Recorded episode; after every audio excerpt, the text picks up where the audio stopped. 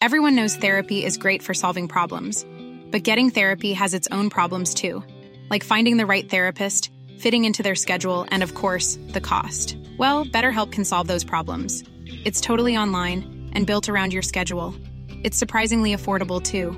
Connect with a credentialed therapist by phone, video, or online chat, all from the comfort of your home. Visit betterhelp.com to learn more and save 10% on your first month. That's BetterHelp H E L P. Cuando creíamos tener todas las respuestas, cambiaron las preguntas.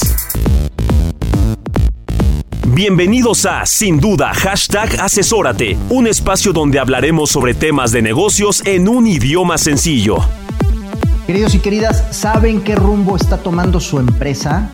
¿Han escuchado este término EBITDA? Hoy vamos a platicar sobre ello. Además, la ley antitabaco, ¿qué novedades hay al respecto? El MLI, este futuro de los tratados internacionales, sin dejar de lado temas en comercio exterior, cumplimiento que está por llegar este mes de mayo. Aquí, en Sin Duda, hashtag asesórate. Hola, hola, ¿qué tal? ¿Cómo les va? ¿Cómo andan? Muy bienvenidos sean ah, a este espacio titulado Sin Duda, hashtag asesórate. Yo soy Luis Octavio y me estás escuchando por el 98.5 El Heraldo Radio en la Ciudad de México, en todas las emisoras hermanas en la República Mexicana que retransmiten la señal de Heraldo Radio, así como en el resto del mundo y otras galaxias en heraldo.com. Como cada martes, queridos y queridas, ustedes bien lo saben, Primero agradecerles como cada martes el favor de su sintonía y también agradecer a mi asesor de negocio que como cada martes está conmigo para darnos luz en estos temas empresariales de negocio y tan complicados, pero que nos los pones muy sencillos. ¿Cómo te va, mi querido Salvador? Muy bien, gracias Octavio. Buenas noches. Muy buenas noches a la audiencia. Bienvenidos a esta nueva emisión de su programa. Sin duda, hashtag asesórate aquí por El Heraldo Radio 98.5 FM en la Ciudad de México. Y y por las estaciones hermanas en toda la República y en el resto del país, en .com y el resto del continente, así como en los demás continentes, ya lo saben. No se lo pueden perder, sin duda, hashtag asesórate. Estamos preparados, ven nada más que toques. Ah, es... Tiki taka, tiki taka. Pep Guardiola estaría orgulloso. Estaría orgulloso. Muy bien. Oye, como hoy estamos orgullosos porque vamos a jugar un ping-pong de negocios, que ves que siempre hemos definido este concepto de ping-pong de negocios, de qué hacer en nuestras empresas y reaccionar ante las diversas situaciones que se van presentando. Y bueno, tenemos unos súper invitados. Octavio, por favor, presenta a nuestros invitados. Correcto, empiezo por las damas, evidentemente como una cortesía y como es buena costumbre. Silvia Perales, Country Manager para Expense. ¿Me das eh, el, reduction. Eso, Reduction Analysts. Así es. Quería que supieran ustedes la pronunciación correcta de parte de ella. Y también está con nosotros Alejandro Hernández, CEO de MCM. MCM Telecom. Telecom, correcto. Para hablar lo que ya poníamos como premisa antes de arrancar el programa, el tema de EBITDA. Este concepto que seguramente han escuchado, pero que no es tan sencillo. ¿Y qué les parece? Si vamos, vamos dando esta, esta charla, no sé si valga la pena primero definir qué es EBITDA y después darnos una introducción del ¿Te parece bien? Porque hay algo que destacar de Alejandro. En este caso, destaco que ambos son integrantes y, bueno, socios del IMEF, que es el Instituto Mexicano de Ejecutivos en Finanzas, que es una institución de gran prestigio y de gran renombre en México. Y bueno, uno de sus presidentes, incluso a nivel Ciudad de México y a nivel nacional, lo tenemos hoy de visita en nuestra casa. Entonces, sería excelente, Alejandro, si empezamos, perdón, Octavio, te cambio un poquito la jugada, que empecemos porque nos platiques del IMEF en forma muy breve y también de este concepto EBITDA que está relacionado con un evento que también van a tener próximamente. Así es, Salvador. Pues antes eh, empezar agradeciéndote la invitación, Luis Octavio, la, la, invitación de tenernos aquí. Es un privilegio poder platicar con ustedes y con su auditorio en relación a temas tan interesantes, sobre todo en estas épocas, el EBITDA y lo que podemos hacer por mejorarlo. Y, les platico sobre el IMEF. El IMEF, como bien lo comentaste, es el Instituto Mexicano de Ejecutivos de Finanza, una organización, una asociación civil sin fines de lucro, en donde nos agrupamos más de 1.200 ejecutivos de finanzas, empresarios, directores financieros eh, y algunas otras profesionistas que tienen que ver con la dirección de las empresas y con responsabilidades que finalmente repercuten en los resultados financieros de las empresas. El, IMEF es una organización que está en todo el país, estamos presentes en más de 20 eh, eh, estados de la República y la misión del instituto es ser el referente en el conocimiento financiero, el intercambio de las mejores prácticas para podernos desarrollar como personas y, en beneficio de nuestras empresas, de nuestras organizaciones. Sí, bueno, algo que, que es muy importante es, bueno, cuando hablamos de finanzas, pues hablamos de, de la parte económica, de dinero. Y, y bueno, en este sentido, siempre en este caso los ejecutivos en finanzas, buscan la manera de optimizar los recursos, el dinero. Y justo ese es uno de los temas que hoy vamos a comentar en nuestro programa y que van a ser el tema principal de este evento que se va a tener en próximos días. Platíquenos, por favor, acerca de este concepto. Ahora sí regresamos al concepto de EBITDA y cómo logramos o cómo podemos optimizar y después nos vamos al tema del evento, ¿les parece bien? Perfecto, Salvador, ¿cómo no? Silvia, Alejandro, cualquiera. Aquí es un tema de debate y nos, a veces de repente. De robarnos la palabra. la palabra. siéntanse como en su casa. Si me das oportunidad, Silvia, nada más mencionar lo que es el Evida, trataré de hacer una definición muy fácil y eh, eh, Silvia, a través de su eh, experiencia, platicarnos cómo podemos mejorar el Evida. El EBITDA, eh, lejos de una traducción literal, significa la utilidad que se tienen todas las empresas al restar todos los costos y gastos que se incurren en el negocio, en la actividad de la empresa, de los ingresos. Lo que nosotros obtenemos de ingresos, le restamos los costos y gastos y se eh, obtiene el EBITDA. El EBITDA es el indicador financiero más importante de un negocio porque es el que te dice lo que vienes ganando el EBITDA que tú tuviste hace dos años prepandemia, hay que compararlo con lo que tuvimos en pandemia y veremos el, efecto que tuvimos tan importante y si hoy lo volvemos a hacer en, una etapa de resurgimiento empresarial, veremos si efectivamente venimos eh, resurgiendo. Es tal vez el indicador financiero más importante en la operación de, una empresa. y, es que este indicador te permite medir realmente si la actividad primordial en tu empresa es rentable y en función de ello determinar qué acciones podemos llevar a cabo para optimizar, en este caso, las utilidades, los recursos y todas estas cuestiones, porque abajo de ello hay otros rubros que esos en muchas ocasiones son circunstanciales o que pueden estar variando año con año y que pues obviamente no deberían de estarse considerando en este análisis financiero que ustedes llevan a cabo. Bueno, hablamos entonces de este EBITDA. ¿Ustedes qué nos dicen en torno a este concepto de cómo optimizar? ¿Qué es lo que nos, nos pueden decir? Bueno, como muchas gracias antes que nada por, por este espacio. Gracias a los dos por tenernos aquí, a Alex y a mí. Y bueno, lo que queremos platicar en este evento que vamos a tener el 14 de junio es sobre un enfoque diferente para mejorar el EBITDA. Muchas veces las empresas se enfocan en, digo, obviamente en los gastos, pero también en los ingresos. Entonces nosotros vamos a hablar más alrededor de, de gastos, ¿no? Como, como expertos en la materia de reducir gastos a través de 30 años de experiencia que tenemos en más de 30 países, ¿no? que somos una empresa global, eh, pues lo que nos dedicamos es justo a buscar formas creativas de reducir los gastos, ¿no? O sea, las empresas luego eh, tienden a correr gente o recortar gastos. El, lo, interesante de nuestra propuesta siempre es como buscar mantener lo que la empresa requiere para que opere bien y sanamente, pero reduciendo eh, los gastos y eh, mejorando pues el EBITDA, ¿no? Ese resultado que Alex, como buen contador, puede resumir mucho mejor, ¿no? Que ¿Hay algún, algún escenario que se, te, que se te venga a la mente como algo recurrente en las, en las empresas en las que, a las que les brindas consultoría?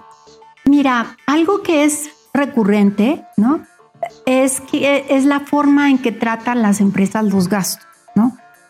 Al interior de la empresa a veces ya tienen formas muy muy frecuentes, o sea, muy cotidianas de hacer las cosas. Y nosotros tratamos de ver las cosas de un enfoque diferente. Ok. Entonces yo creo que esa es la parte interesante de, de nuestro trabajo y la parte divertida, si, si les digo, porque a mí me encanta lo que hago, porque realmente nos entretiene mucho ver qué podemos hacer para ayudar a la empresa de acuerdo a dónde está, a su momento, a sus necesidades y no recortando cosas inútilmente, ¿no? Sino manteniendo siempre eh, la operación sana de la empresa. Ok. ¿no? Sí, fíjate que este, este punto que señalas es algo indispensable. En muchas ocasiones, nosotros como empresarios o como gente de negocios, vemos una afectación en nuestra utilidad e inmediatamente es, oye, a ver, hay que hacer algo, vamos a recortar costos, gastos. Y empiezas por temas quizás de remuneraciones o por temas de publicidad que hace un momento comentábamos, cuando probablemente ese sea el peor momento de llevar a cabo una reducción de ese tipo de erogaciones. De inversiones. Y de exacto, De que inversiones. ese es eh, excelente comentario. En muchas ocasiones las erogaciones son inversiones, no son gasto. Y esos son análisis que justo ustedes como financieros y expertos llevan a cabo. Bueno, me incluyo. Y es que el tema, ah, perdón. Perdón. El, el tema es que eh, cuando tú recortas algunos gastos, como dices, publicidad, estás viendo, ok, voy a reducir el gasto, pero ¿qué impacto tiene en el ingreso? ¿No? Entonces, ese es el, esa es la parte importante, o sea, que no afecte tu parte de ingresos, tu parte de operación, que sigas operando como una empresa sana y, y que reduzcas los gastos ¿no? al mismo tiempo. Ese es el reto y por eso digo que es muy divertido lo que hacemos. Cacho como que es un, un análisis con unos ojos ajenos al negocio, sin embargo haciendo un... un- un- o sea, te formas parte del equipo, te vuelves parte del equipo, sin embargo con, con- con mirada fría, ¿no? Con una visión más imparcial. Tú lo acabas de decir, excelente comentario. Me, eh, de hecho, me ganaste el, el- la palabra para comentar lo mismo. Eh, ad- además, es que no nada más es que eh, eh, la empresa era, eh, que es- así se abrevia el nombre de eh, la empresa que representa a Silvia, son expertos en varios de los temas. Yo te puedo decir incluso mucho más expertos porque ven muchas empresas, ven muchas empresas globales que, lo, que los que estamos adentro. Y como Silvia decía, muchas veces tú mismo crees que llevas a cabo eh, el gasto de, de la operación y tu costo de la mejor manera, porque sin duda hay propios expertos. Pero eso de verlo con unos ojos diferentes, una forma de revisarlo diferente, con un panorama mucho más amplio, es, eso es lo que es muy importante. La famosa eh, visión de taller, ¿no? Que solemos tener cuando esta analogía en la que por estar tan inmiscuidos en la operación, en la cotidianidad, en el día a día, nuestra visión se remite a un solo punto en lugar de tener una vista periférica. Sí, yo, yo quisiera llevar esto incluso a nivel personal. En muchas ocasiones nosotros como personas no observamos este, este análisis financiero que es vital en nuestra parte empresarial personal. De repente decimos, oye, tengo un gasto y ya no me alcanza lo que estoy recibiendo de ingreso. Y entonces pensamos inmediatamente en cómo incrementar el ingreso. Y eso, pues es muy difícil. Si eres una persona que tiene un salario, pues llegas y te presentas, oiga jefe, deme un incremento y pues no necesariamente te lo van a dar de manera inmediata. Y entonces esa situación me parece que es un análisis que no es completo ni correcto, porque más bien tienes que enfocarte primero en ver qué erogaciones tienes, como bien apuntas, que no son indispensables. Y bajo ese escenario logras esta optimización. Se nos empieza a venir el tiempo encima y no me gustaría que dejemos de lado los datos duros de esta charla, porque entiendo que va a ser en el marco de esta conferencia para CFOs, eh, miembros y no, no exclusivamente para miembros del IMEF, ¿cierto? No, en, en el IMEP nos gustaría invitar a todos porque es una gran oportunidad de cómo mejorar el EBITDA en nuestras empresas.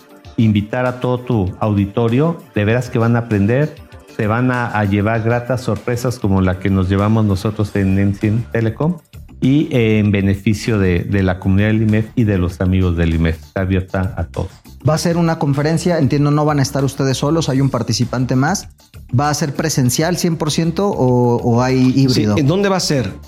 Es en el, en el Hotel Intercontinental, en el Presidente Intercontinental, el jueves, no, perdón, miércoles 14 de junio a las 8 de la mañana. Ok. Y sí va a estar un colega de, de ERA también ahí, eh, que él es, es experto en cierto tipo de gastos y ha- hizo, de hecho, parte del trabajo de MCM. Y bueno, Alex nos va a acompañar también porque como cliente de, de- Caso de que éxito. fue de nosotros, sí, como caso de éxito, eh, creo que también es interesante que oigan de, de parte de un cliente cómo les fue con, con las Claro. cosas que hacemos, ¿no? Es una experiencia de vida, que es lo mejor.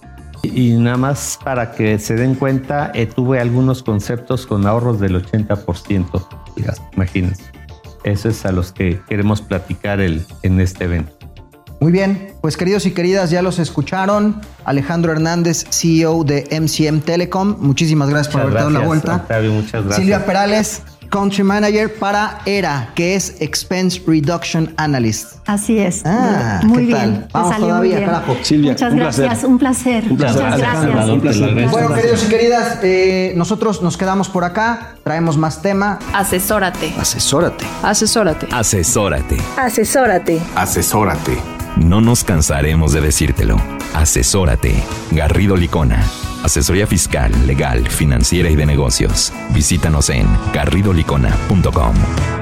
Soy Luis Octavio Valtierra y me escuchas a través del 98.5 El Heraldo Radio en la Ciudad de México, así como en las estaciones hermanas que retransmiten nuestra señal en toda la República Mexicana y en todo el continente y otras partes del mundo a través de heraldo.com. Mi querido Salvador, dimos en la premisa que hoy íbamos a hablar sobre temas de comercio exterior.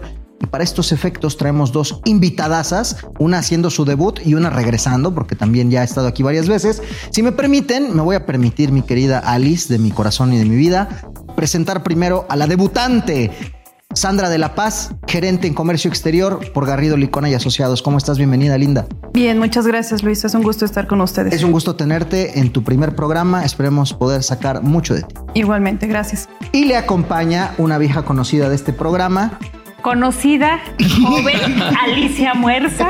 mi querida Alicia Muerza, asociada, Joven conocida. asociada en Garrido Licona, especialista fiscal, abogada ella de profesión, de formación, Polémica. pero que conoce muchas áreas. Conoce de moda, como conoce de diversión. eh, es, es un, un estuche de monerías. Tiktokera. Ah, también. Síganla, por favor, en arroba. Ay, me da vergüenza. Malicia Maliche, como no, ahí me pueden encontrar en TikTok. Muy bien. Pues bueno, Yo no sé cómo se da tiempo, pero qué bueno. es que cuando uno es Cuando uno es feliz Cuando uno tiene talento se da, se da tiempo para todo, así como tú, mi querido asesor de negocios. Sí. Oye, pues Eh, mira, obligaciones eh, en comercio muy sencillo, exterior. Exacto. Eh, recientemente, las, em- bueno, las empresas deben de presentar diversos reportes, diversa información ante eh, el Servicio de Administración Tributaria y ante las eh, autoridades en materia aduanera. Y me parece que hoy hay una obligación que es indispensable tener en cuenta porque de no cumplir con la misma nos puede poner en un problema muy serio económicamente hablando y fiscalmente hablando. Sandra, platícanos de esta obligación, por favor. Muchas gracias, Salvador. Esta obligación es el reporte anual de operaciones de comercio exterior. Se presenta formalmente antes del 31 de mayo y lo deben de presentar todas las empresas que son IMEX y PROCE. Ahora, en este concepto de- es, es una obligación para este tipo de empresas solamente. Es correcto. Las consecuencias en caso de que este aviso no se presente, ¿cuáles serían? ¿Por qué la importancia? ¿Por qué la advertencia? Aguas, hay que presentarlo. Y ya estamos al cuarto para la una, ¿eh? Es correcto. La importancia es que deben de presentar los inventarios de acuerdo a lo estipulado en la ley. Las consecuencias es, en primera instancia, la suspensión del Son programa. inventarios, inventarios de qué naturaleza? ¿Todos los inventarios? sus inventarios de, de operaciones de comercio exterior, importaciones y exportaciones. Ahora, importaciones y exportaciones, estamos hablando de importaciones que son tempora- temporales, ¿verdad? Temporales, de maquinaria, definitivas, retorno. Ok, entonces, eh, este informe contiene toda esta información de importaciones temporales y definitivas, así como de exportaciones. Además de la balanza comercial, el total del costo de las ventas de importación y de exportación. ¿Qué sucede si una empresa estando obligada no presenta este informe? ¿Cuáles son las consecuencias? Déjame dividirlo en dos. Exacto. Desde una perspectiva en materia de comercio exterior y desde una perspectiva en materia fiscal. Y ahí tú eres la experta, mi querida Alicia. A ver, empecemos por la parte de comercio exterior. Sandra. En la parte de comercio exterior es la suspensión y después una multa. Posterior a la suspensión, a partir del primero de junio, tendrán al 31 de agosto para presentarlo antes de que se cancele de manera definitiva. Oye, cuando hablas de suspensión, quiere decir que entonces una empresa es un impacto severo, porque eso quiere decir que en el momento en el cual suspenden mi permiso de importación, en este caso mi autorización, mi programa IMEX, ya no puedo importar ningún artículo, ¿es correcto? Exactamente lo que sucede es de que el programa IMEX te permite importar con la desgrabación de ciertos productos. Al momento de que suspenden el programa IMEX, tienes que pagar el impuesto general de importación al 100% sin trato arancelario. O sea, sí puedes seguir importando, pero entonces ya pagas impuestos. Y ahí vamos a las implicaciones fiscales. Ahí saltamos no, no, no, al otro yo, terreno. Yo sí quisiera, porque, eh, perdón que te interrumpa, Octavio, pero esto es algo que parecería algo leve, pero viene un tema de una suspensión y después de una cancelación. Y durante el primer mes, ¿es cierto? Y ¿O aquí dos destaco, meses. perdón, Octavio, que en caso de que esto no se cumpla, como bien la apunta Sandra, el problema que se genera para la empresa es, bueno, tienes que pagar impuestos. Pero ese impuesto puede acabar con tu operación, Claro. puede acabar con tu negocio, tu rentabilidad Tu puede rentabilidad. desaparecer. Entonces, esto que parecería, bueno, es un tema de impuestos, es un tema de formalidad. No, Diría el Ferras, lo pago. Pero no está. Así es. Yo lo resumo en dos partes. Tu programa IMEX te va a dar un beneficio para el tema del impuesto general de importación, que se traduce en una exención. La consecuencia de perder el programa IMEX es obviamente pues, que tienes que pagar el impuesto general de importación. Primera consecuencia que es muy grave. Segunda consecuencia, el programa IMEX te da un beneficio en materia fiscal para efectos de la ley del impuesto al valor agregado si cuentas con el certificado de IVA. ¿Qué es el certificado de IVA? Que puedes importar de manera temporal a territorio nacional la mercancía sin pagar el impuesto. En el momento en que tú pierdes el programa IMEX, tu control de inventarios se ve afectado. Entonces tienes que demostrarle a la autoridad que la mercancía la retornaste en tiempo o cambias el régimen de importación temporal a importación definitiva. Si no haces esto, Salvador, tienes que pagar el IVA. Y el IVA, obviamente, por la importación es un IVA que ya en muchos casos no lo vas a poder recuperar. ¿Por qué? ¿De qué se trata el programa IMEX? Pues obviamente de un programa donde mm, la mercancía o la materia prima que estás importando la transformas. Entonces no estás comercializando esos productos. Siempre hay un retorno. Si pierdes este beneficio, pagas un IVA que difícilmente vas a poder recuperar vía acreditamiento. Sí, porque haces la importación que sería temporal y después retornas la mercancía que no causa IVA en este Así caso. es. Entonces, en el momento en el cual no cumples, dicen, ok, págame el impuesto, pero además te puede ubicar en el que, ah, ok, y por la parte de salida, si es una exportación, ahí aplicaría tasa 0%, ¿sería posible? Digamos, o tendrías un doble efecto. Digo, ahí hay un, un tema escabroso, me parece. Siempre puedes tú recuperar tu, ya- tu acreditable en el IVA de la importación cuando tienes una actividad grabada. Supongamos que lo que tú haces es esa mercancía, la retornas al extranjero, podrías aplicar el beneficio de la tasa del 0% y poder recuperar ese IVA, pues solamente que se justifique que obviamente esa mercancía la estás exportando. Pero no se llama en materia de comercio exterior exportación, se Sí. llama Retorno. retorno de Es- mercancía. ese es el punto. Entramos ya a una situación sujeta a discusión porque no te ubicas en lo que es exportación a la cual le puedes aplicar tasa cero, sino en un incumplimiento como Así tal. es, es un incumplimiento, Salvador. Pierdes, en este caso, el beneficio de la certificación de IVA y. Entonces, Sandra, ¿cuál es tu recomendación desde una perspectiva de comercio exterior? Tú como experta, ¿qué le sugieres a las empresas? Primero, que se acerquen a sus especialistas como lo somos para poderlos asesorar y revisar todo el panorama de cómo está su empresa. Hacemos un check-up y les damos las opciones que los beneficien para su operación y también en materia fiscal. Es hacer un análisis de hoy cómo están sus operaciones, desde luego presentar este reporte pues a más tardar el 31 de mayo. Y bueno, ¿qué pasa si ya tiene el tiempo encima y no lo presentan? Y no es que no lo presenten, pero no lo pueden presentar en forma definitiva. Al igual que en las declaraciones hay posibilidad de presentar complementarias, perdón, pero Se, se puede meter una prórroga que puede ir desde 7 días hasta 180 días para que la autoricen y en ese tiempo hay que estar regularizando o, o retornando la mercancía. Ok. Pues que 31 ya es mañana, mi querido Salvador. Entonces, este, esto ya traemos el agua en el cuello. Esto tendrías que estarlo atendiendo ya, acercarte con, con, con algún asesor, un especialista y darle atención. Déjame pensar que estoy justo ya en el 30-31 y lo tengo muy, muy a la deriva. ¿Qué me recomendarías? Metemos la prórroga para, para comprar ese tiempo, presentar el informe, que sea nada más una suspensión y, una, y no una cancelación definitiva. Y si ya no está tiempo para la prórroga porque este te pasó, pues presentarla cuanto antes, ¿no? Es correcto.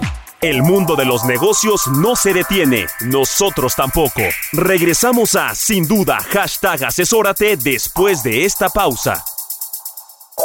Estamos de regreso en Sin Duda. Hey Dave. Yeah, Randy. Since we founded Bombus, we've always said our socks, underwear, and t-shirts are super soft. Any new ideas? Maybe sublimely soft. Or disgustingly cozy. Wait, what? I got it. Bombas. Absurdly comfortable essentials for yourself and for those facing homelessness. Because one purchased equals one donated. Wow, did we just write an ad?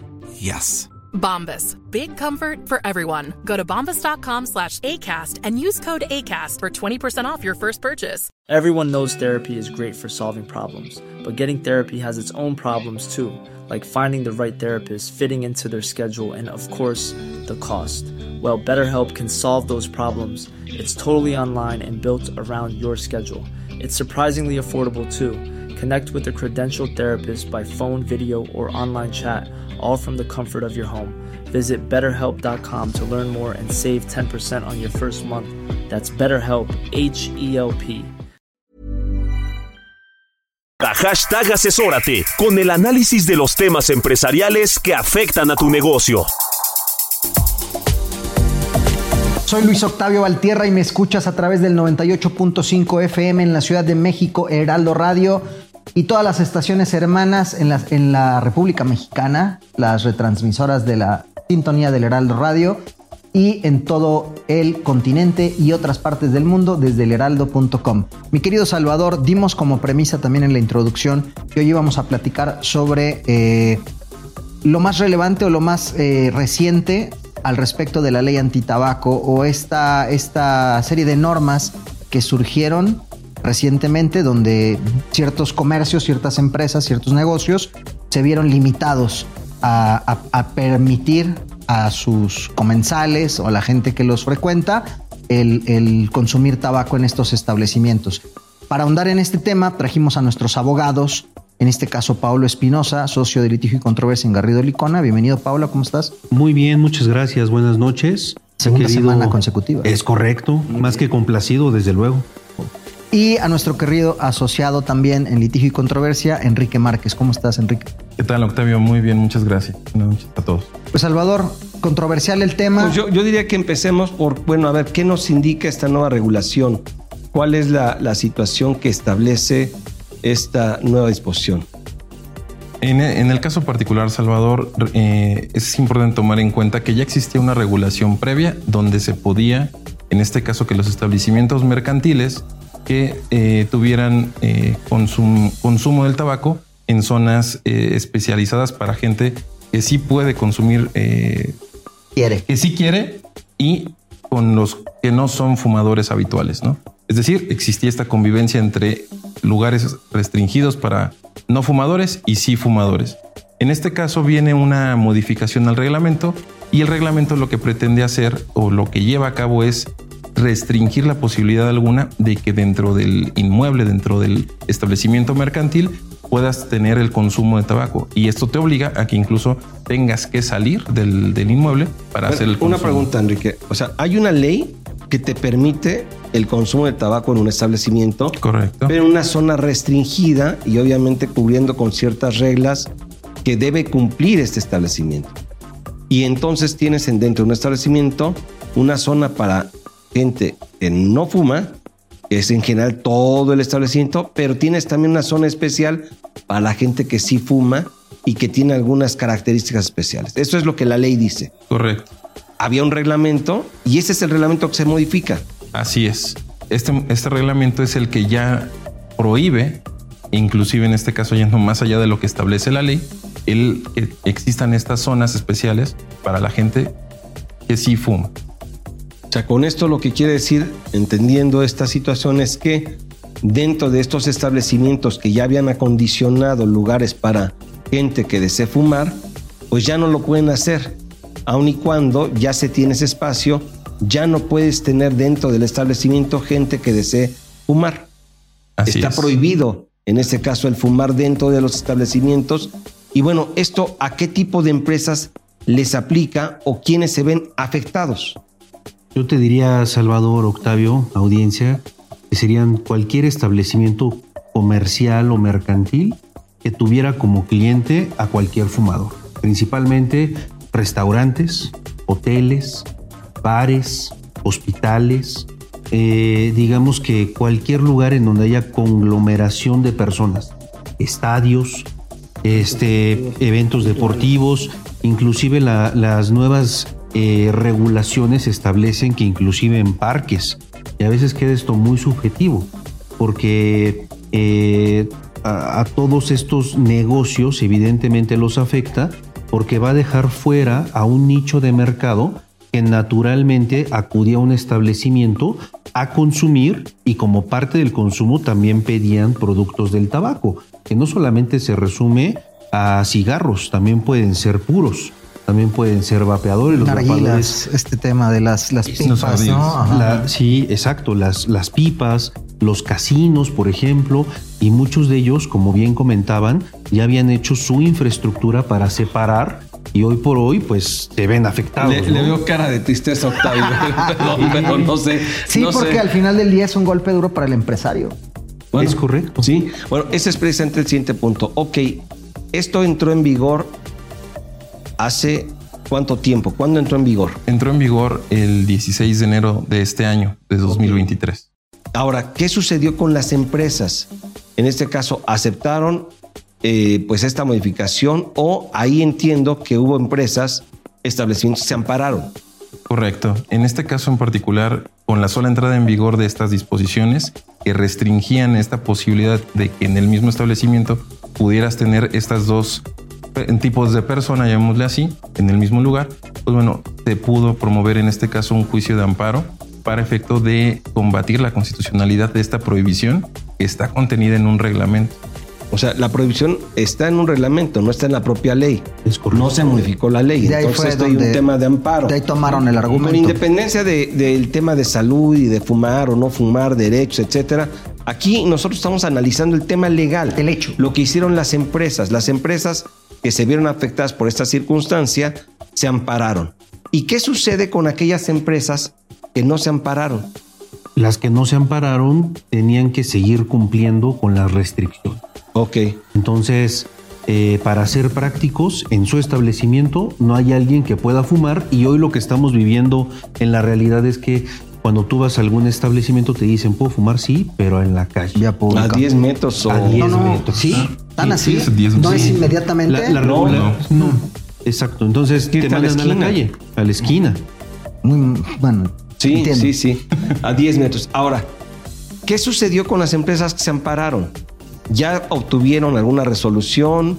¿Se han obtenido resoluciones favorables? Al contrario, negativas. ¿Qué ha sucedido? Actualmente eh, estas demandas de amparo están pendientes de resolución en definitiva, pero ya se obtuvieron sentencias de primera instancia dictadas por los juzgados. Y estas sentencias lo que están estableciendo es que como la prohibición, la regulación prohibitiva, por decirlo de alguna manera, está en el reglamento y no está en la ley, eso jurídicamente viola algo que se llama principio de reserva de ley, es decir, un ordenamiento de menor jerarquía no puede establecer o superar algo de lo que establece en el ordenamiento de mayor jerarquía. Aquí el reglamento va más allá de lo que establece la ley, entonces por eso se está declarando la inconstitucionalidad de toda esta nueva regulación y prohibición. Sí, digamos que el reglamento no puede ir por encima de la ley. Es correcto. Este es el concepto de reserva de ley. Es correcto. Ya lo Ya. entendí. ya lo sabía, pero bueno. una- Estás hablando de abogado. Ya lo sabías tú, pero para mí fue muy revelador. Bueno, ahora ya eres contador y La abogado. hija no puede estar por encima de la mamá. Es correcto, tal cual. No siempre, Tal no cual. siempre. Bueno, aquí nuestro asesor de negocio ya está reflexivo. Estoy tratando de entender. Estamos Pero tratando. bueno, esos esos No, ejemplos que de no, repente. por favor. Pero bueno, ok. Se entiende, ya te entendí. Ok. Y, y- y además hay otras, eh, hay otros juzgados que están reconociendo una violación al libre desarrollo de la personalidad. Porque lo que te dicen estos precedentes es que los fumadores ya no van a tener un lugar para irse a divertir en términos prácticos. Entonces, eso eh, excluye a estas personas Los está segregando. los discrimina, Claro. los segrega. En épocas de inclusión. Sí, dicen, ahora dónde voy a ir a, a tomar, a divertirme y evidentemente pues a fumar. Entonces esto también lo han reconocido los tribunales, pero principalmente han declarado la inconstitucionalidad por el principio de reserva. Me gustó el comentario que hiciste porque más allá de, si estamos o no de acuerdo con que haya fumadores, no fumadores y tal, esto es un hecho, o sea, este es un, es un tema legal que, que asienta principios y que al final del día, y lo decía en un tono, pareciera no tan serio, pero sí es muy serio, hay empresarios que están detrás de esos comercios que generan empleos, que generan ingresos y que esa es su, su manera de, de- de persistir, de, tener Bueno, una de razón esos de negocios. empresarios y de mucha gente. Entonces, Exactamente. Yo creo que nosotros lo estamos viendo desde una perspectiva económica, empresarial, y no desde una perspectiva quizás ya de, de, juicio de parte carácter. juicio de carácter social, Totalmente, salud, etcétera. totalmente. Estamos poniendo en la mesa un tema que es controvertido y un tema que jurídicamente, pues sí, no es correcto. O sea, me parece que aquí, salvo su mejor opinión, lo que se tiene que hacer es cambiar la ley, modificar la ley, es una reforma a la ley, establecer ahí el, el tema de las restricciones y en función de ello ya reglamentar ese cambio en la ley. ¿Es correcto? Es correcto, esa es la única manera en la que digamos que se debieron haber hecho bien las cosas. Ok. Y sobre esas bases, eh, bueno, las personas que hoy día están como en esa disyuntiva, empresarios que tienen, digamos que el compromiso de cumplir con el reglamento, me imagino que, que, bueno, son susceptibles de que les llegue una multa, un posible cierre, y en ese momento podría detonarse una alternativa para ellos. Es correcto. Y así es. En este caso en particular, eh, por las características de, de- de este reglamento, lo ideal hubiese sido promover el amparo una vez que entró en vigor.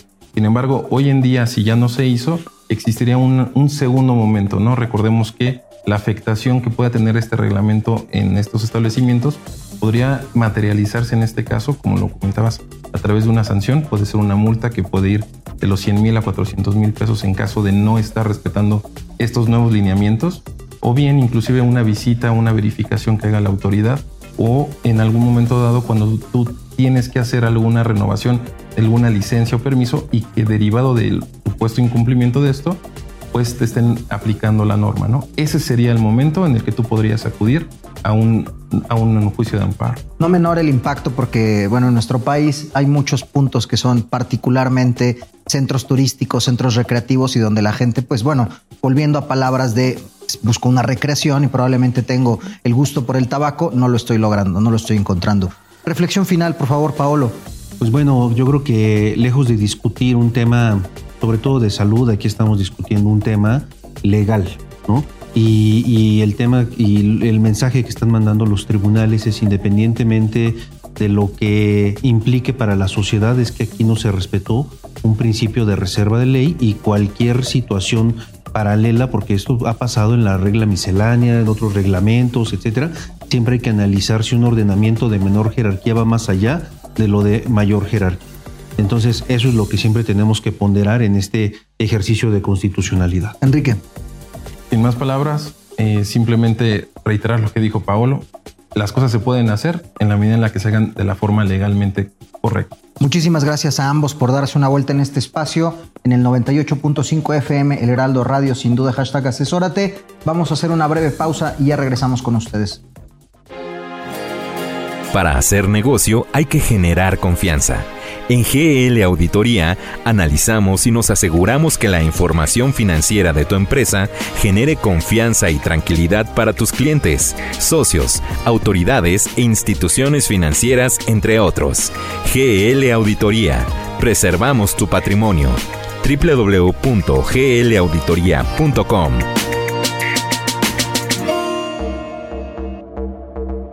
Bienvenidos y bienvenidas a Sin Duda Hashtag Asesórate. Yo soy Luis Octavio Valtierra y como todos los martes nos sintonizas por el 98.5 El Heraldo Radio todas las estaciones hermanas en la República Mexicana y en todo el mundo a través de heraldo.com.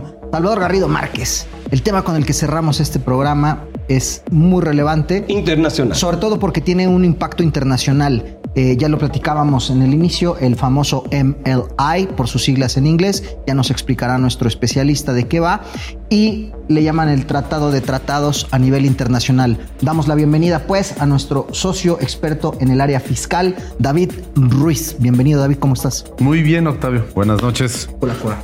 Querido Salvador, buenas noches. Como Muy siempre, bien. un gusto tenerte aquí, que además no es poca cosa decirles que él tiene un conocimiento como autoridad en su otra vida o en sus otras vidas, por lo cual tiene una visión de 360 de muchas de las cosas que pasan en la actualidad en el país. Así que mi querido David, ¿de qué va el MLI? Pues es un tratado internacional, comentaste ya puntitos. Es el resultado, este tratado internacional que ya obliga a México a partir del 2024. Eso es lo importante, ya entra en vigor el siguiente año. Y pues estamos en, un momento pues importante porque toca varias, varios tratados internacionales. Los tratados internacionales firmados por México se van a ver eh, eh, más arropados con las disposiciones que este tratado multilateral eh, contempla. Entonces, eh, este resultado finalmente también no es una, una iniciativa de México, no, finalmente pues, es el resultado de ya de 10 años de trabajo de, de la, de la OCDE y con este plan que se divide en una serie de acciones, ¿no? Eh, y culmina con esta acción que es el donde se materializan pues, todos esos trabajos de 10 años y cuyo propósito es muy concreto, evitar los abusos en materia internacional en la aplicación de los tratados. Eh, eh, me parece que eso es algo muy importante porque el MLI o Acuerdo Multilateral Internacional, pues básicamente son acuerdos o tratados internacionales que están regulando los temas de carácter fiscal. Ejemplo, el, en este caso TEMEC o Tratado México, Estados Unidos y Canadá, ¿quedaría comprendido dentro de esta regulación? Eh, no, no queda comprendido. El TEMEC es un tratado en materia comercial y este tratado es en materia fiscal. Exacto. Entonces, para ahí ir, ir desmenuzando, estamos hablando de un tratado internacional en materia tributaria. Es correcto. Y ahí es donde vienen diversas cuestiones e iniciativas que los diversos gobiernos que están afiliados a la OCDE, pues están estableciendo con la finalidad de evitar pues unas malas prácticas que tiendan a la evasión, la ilusión, al no pago de impuestos, a uso de eh, estrategias o estructuras que no son realmente de negocios, sino para evadir impuestos. David, ¿es correcto? Es correcto. Eh, realmente este, este tratado, como lo comenté hace rato, arropa finalmente a todos los países que, que forman parte de este tratado multilateral. Eh, y en el caso de México, pues, listan los 61 tratados que tiene celebrados con 61 países. Y todos estos tratados, pues hay que estar atentos para ver el alcance, en qué modifica, en qué mejora finalmente este tratado internacional a sus 61 tratados fiscales. Oye, ¿qué, ¿qué perfil de empresa es la que tendría que estar alerta por la naturaleza del mismo? Empresas mexicanas multinacionales y empresas multinacionales extranjeras, estas últimas pues que tengan operaciones subsidiarias en territorio nacional y que durante mucho tiempo, por válidas razones, pues han venido eh, aplicando beneficios de los tratados. Y en el caso de mexicanas, con multinacionales, o sea, multinacionales mexicanas con subsidiarias en el extranjero, pues habrá que ver en esos países donde tienen pues, operaciones y a través de estas subsidiarias y forman parte de esos países de este tratado multilateral y ver los efectos de allá para acá. ¿Será de alguna manera eh, buscar transparentar quién y cómo está tributando y en dónde?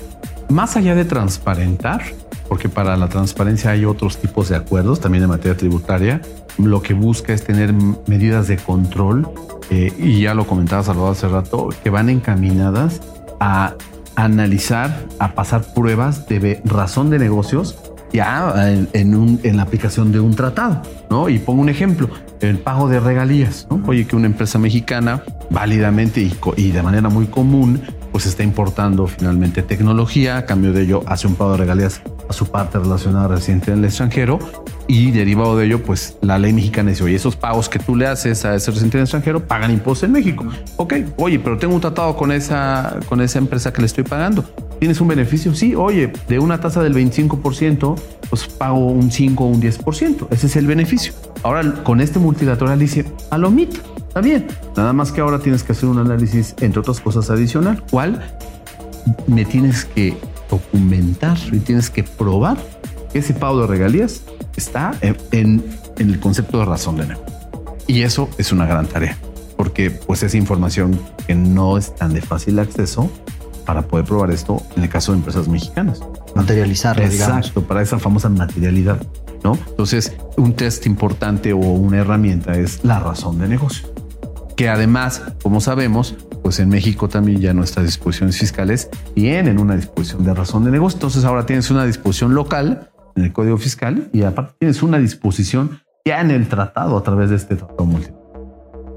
A- Aquí algo que destacaste y, y solo como un repaso es que estos acuerdos multilaterales de carácter fiscal son aplicables sobre todo a empresas grandes o chicas, a todas, pero que tengan operaciones a nivel global, es decir, a nivel internacional. Así es. Y pueden ser mexicanas o extranjeras. Así es. De alguna u otra manera, todas aquellas operaciones globales internacionales están reguladas en materia fiscal por estos este tratado en la medida en la cual apliquemos tratados para evitar doble tributación. Así es. Ahora, en función de ello, una empresa de esta naturaleza, ¿cuáles son los puntos o aspectos que debería estar cuidando? Ya hablaste del tema de razón de negocios, pusiste el tema de regalías. ¿Qué otras erogaciones o qué otros conceptos deben de estar cuidando las empresas? Porque el impacto en caso de que no cumplan con algunas condiciones, pues les puede ser severo. Intereses, ¿no? Derivados de financiamientos. Ah, La, la gente que recibe, por ejemplo, fondeo. Ah, Esa que O- o envía. Ah, Exactamente, claro. dependiendo. Dependiendo, pero normalmente recibimos más que de lo que prestamos, pero en un pago de intereses habrá que entrar al análisis de si esa tiene razón de negocio ese préstamo o solamente fue este pues otorgado para llevarte utilidades a través de los intereses, ¿no? Y tener un beneficio. Dividendos. Oye, compra-venta de productos, se me ocurre también. Compra-venta de productos, sí, y está por el lado, y qué bueno que pones ese ejemplo, en el tema de precios de transferencia. ¿no? Esto sí toca el tema de precios de transferencia porque en una compra de materia prima, de inventarios, pues tú tienes una serie de métodos, criterios para decir, pues esto vale tanto. Pues sí, pero ahora lo que tienes que hacer es justificar por qué ese método de verdad hace sentido bajo un análisis de, de negocio. Sí, Hay que evaluar razón de negocios y confirmar que los valores que están considerando en las compras, ventas de mercancías, productos son valores de mercado. Y eso es parte de lo que debemos de documentar. Decías también, bueno, dijiste regalías, intereses. Intereses, dividendos. Dividendos. Dividendos es importante porque hay varios países o algunos países europeos que tienen regímenes que privilegian el pago de dividendos en aquellos países. Entonces tú haces un pago de dividendos y esos dividendos en, en ese país no pagan impuestos.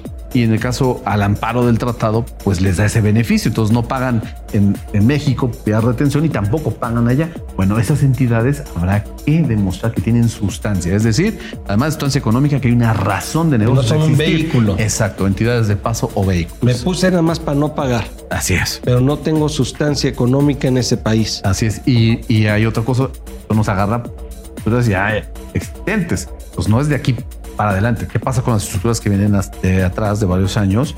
Están gozando estos beneficios, pues habrá que hacer este análisis ¿no? de sustancia y de razón. ¿Y aplica de manera retroactiva a cierta periodicidad o Yo me iba a salvar, pensé que me iba a salvar esa pregunta, pero bueno, hay como dos teorías. Es que no has contado.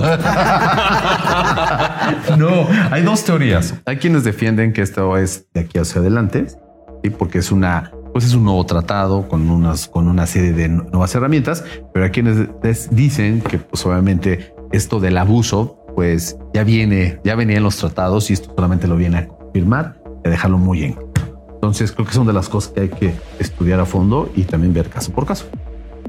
Ok. Pues, Como torero.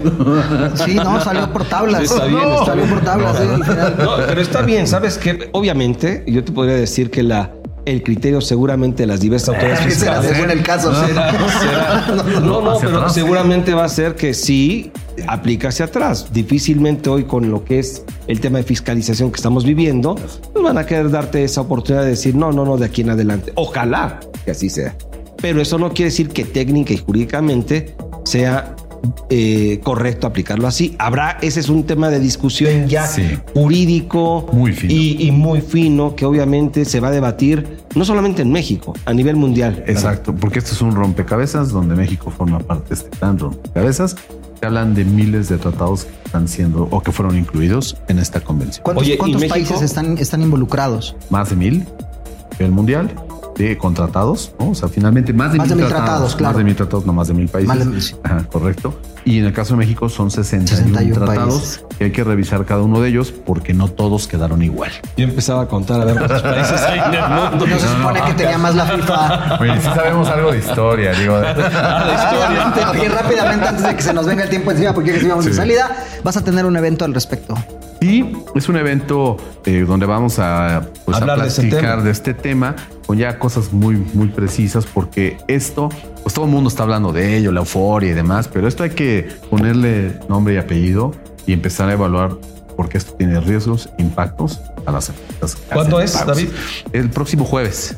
Es el próximo jueves, un evento un poco privado, entonces apúrense a reservar este, lugares VIP. Garridolicona.com. Venga, Desde luego. Perfecto. Pues bueno, mi querido David Ruiz, No, muchas socio en gracias. Garrido Licona, muchas gracias, este por, darte la vuelta. Gracias, Salvador. Salvador Garrido Buenas Márquez. noches. Pues un placer, muchísimas gracias David, Octavio, excelente programa, muy, muy lleno de temas interesantes, son de esos programas Muchas que noticias en pocos minutos. Muchas, exactamente, y la verdad, cansadón, ¿eh? Y sí. Bueno, queridas y queridos, también estarán cansados en casa, así que agradecemos el favor de su sintonía aquí en Sin Duda Hashtag Asesórate. Nos escuchamos la próxima semana. Se quedan en el Heraldo Radio. Chao, bye. Tenemos una cita la próxima semana en Sin Duda, hashtag asesórate Hi, I'm Daniel, founder of Pretty Litter. Cats and cat owners deserve better than any old fashioned litter. That's why I teamed up with scientists and veterinarians to create Pretty Litter. Its innovative crystal formula has superior odor control and weighs up to 80% less than clay litter. Pretty Litter even monitors health by changing colors to help detect early signs of potential illness. It's the world's smartest kitty litter. Go to prettylitter.com and use code ACAST for 20% off your first order and a free cat toy. Terms and conditions apply. See site for details. Para analizar más temas que impactan a nuestras empresas. El mundo de los negocios no descansa. Sin duda, hashtag asesórate tampoco.